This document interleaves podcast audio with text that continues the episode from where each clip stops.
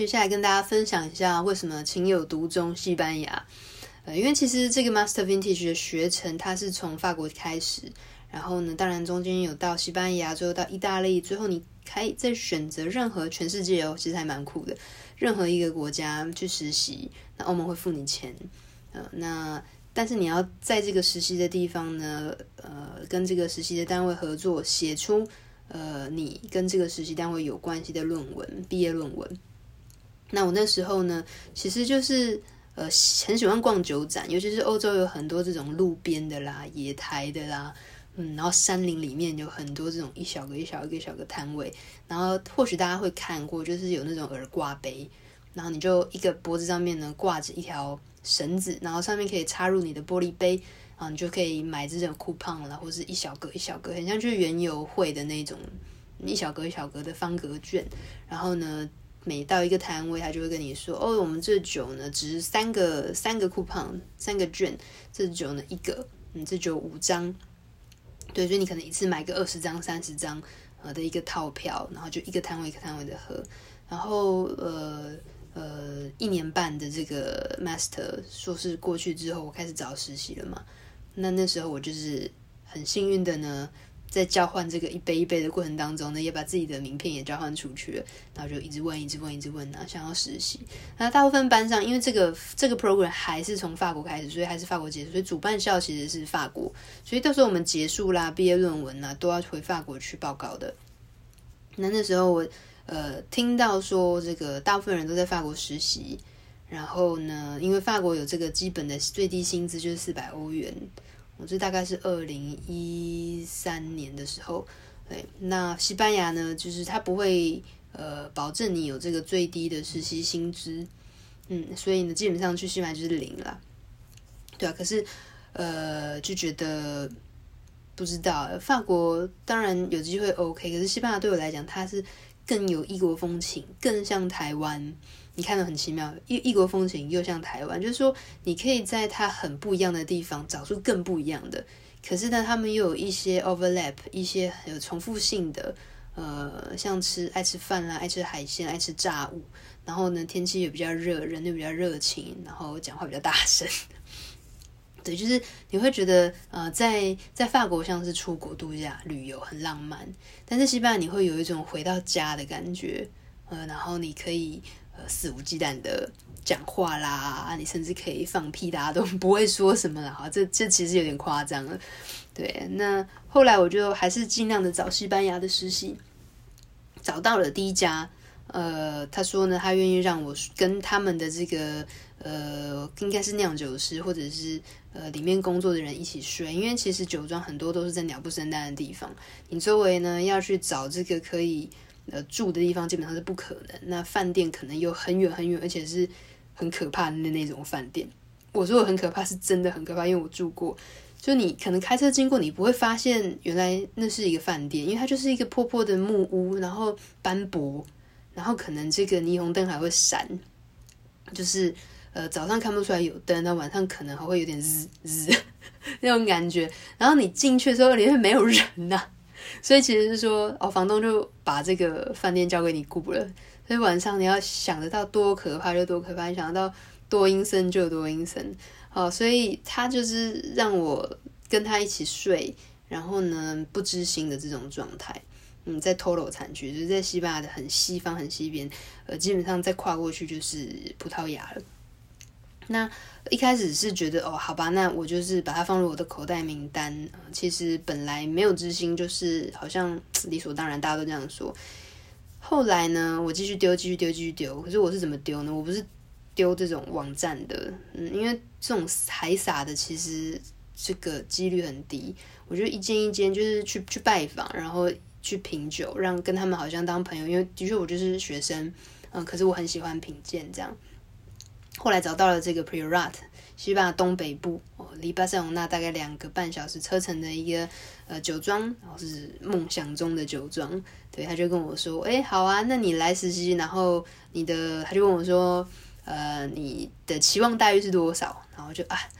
我知道这边没有啦，但是如果可以的话，就是如果跟法国一样，四百块这样，四百欧元一个月。他就说好，没问题，我给你五百。我说哦。”这世界上竟然有这么棒的事情，就是给过你 Beyond 的，然后超越你想要的，然后就觉得好好，我一定会就是赴汤蹈火，在所不辞为你们工作这样。然后后来他还问说，那住宿的部分呢？呃，我们就是你来这边，然后我们会带 agent，就是跟你一起去找这样。然后我们的这个住宿的费用呢，就是可以让你大概八百块欧元。我想说啊，什么？原来住宿的费用还可以高于我的薪水这样。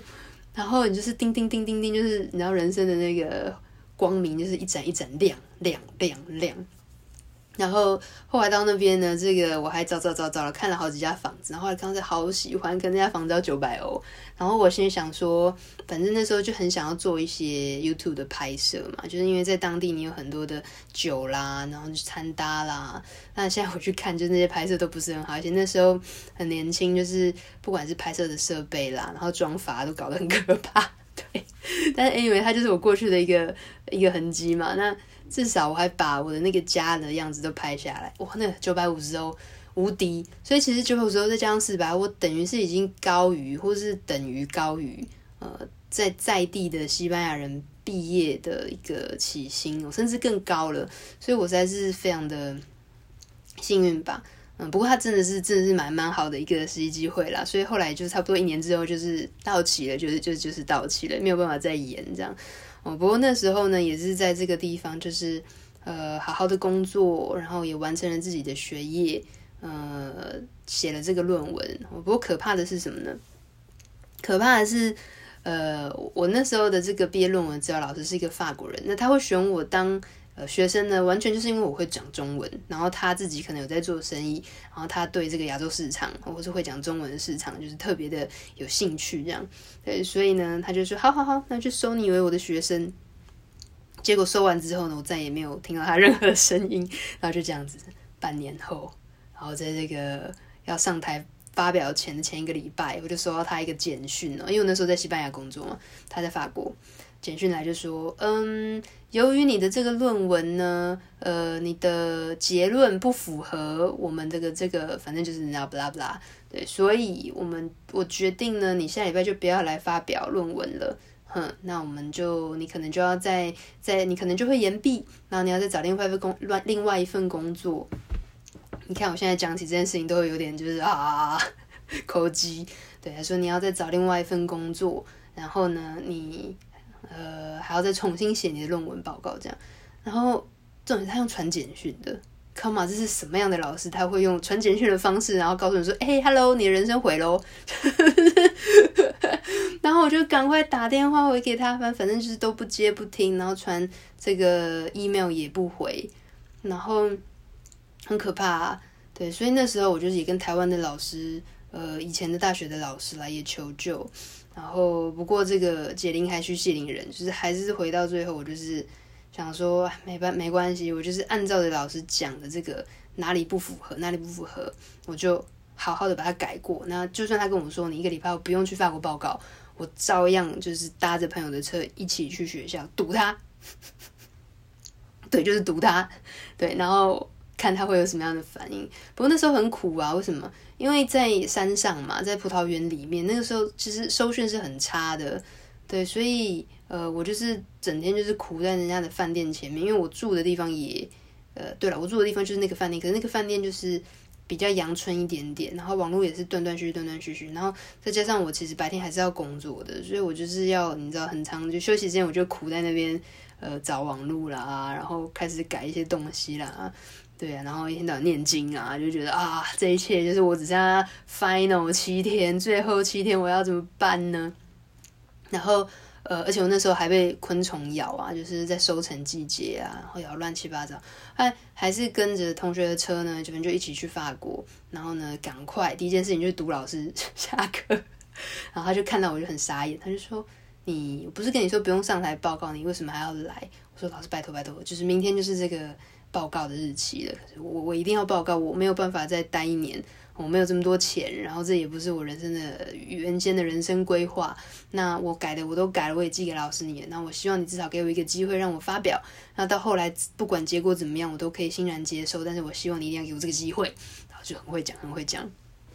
对，所以他就说好吧，好吧，那明天你来。呃，不过我明天会对你很差，我就这样讲，很机车，然后说，呃，我也不太看好这件事情，那反正就是给你一个机会，然后你自己要好自为之。OK，隔天呢到了，然后我就赶快就是先到这个教室去准备啦，然后呢几个评委老师就进来，然后呃这个细密呢还特别跑来问我说，因为看起来我看得很糟，因为我全身都是疹子啊，然后还说你还需不需要什么东西呢？我说你可以给我一杯酒嘛，他们就哈哈哈哈哈，怎么可能？哎，然后。其实就报告，反正我就报告我的，我就报告我的，我就报告我的。然后反正你也没缺什么的，就是我的意思是说，you have nothing to lose，你什么也不用担心，不用害怕，反正已经输到已经没有办法再输什么东西了。所以很多时候我发现我是这样子的一个状态，就是呃，先把自己推入火坑，然后再去想办法。反正就很多东西不是我可以决定的哦。对，然后报告完之后，他竟然跟我说：“哎，其实你报告还不错，比我预期的好。”那其他评委其实就觉得 OK，那这个你的报告呢，其实比你的这个笔试呢还要好得多。那这样平均下来呢，恭喜你可以过关了，哦，恭喜你毕业。然后我就整个哇尖叫，然后就是觉得怎么开心成这样啊，真的很棒，真的很棒。然后他们说，哎，你不要高兴那么早哦，就还有什么东西要改，什么东西要改，哦，改改改改改，让我毕业什么都改。但是这也算是一种很有趣的。但是呢，同时也显露出我自己的这个倔强个性的一个惊魂记。对，所以这边也是跟大家共勉之哈，就是其实当这个世界告诉你该怎么走，或是你的你的命就是怎么样的时候，哎，其实真的不一定哎，他这个是还是要你自己说了算。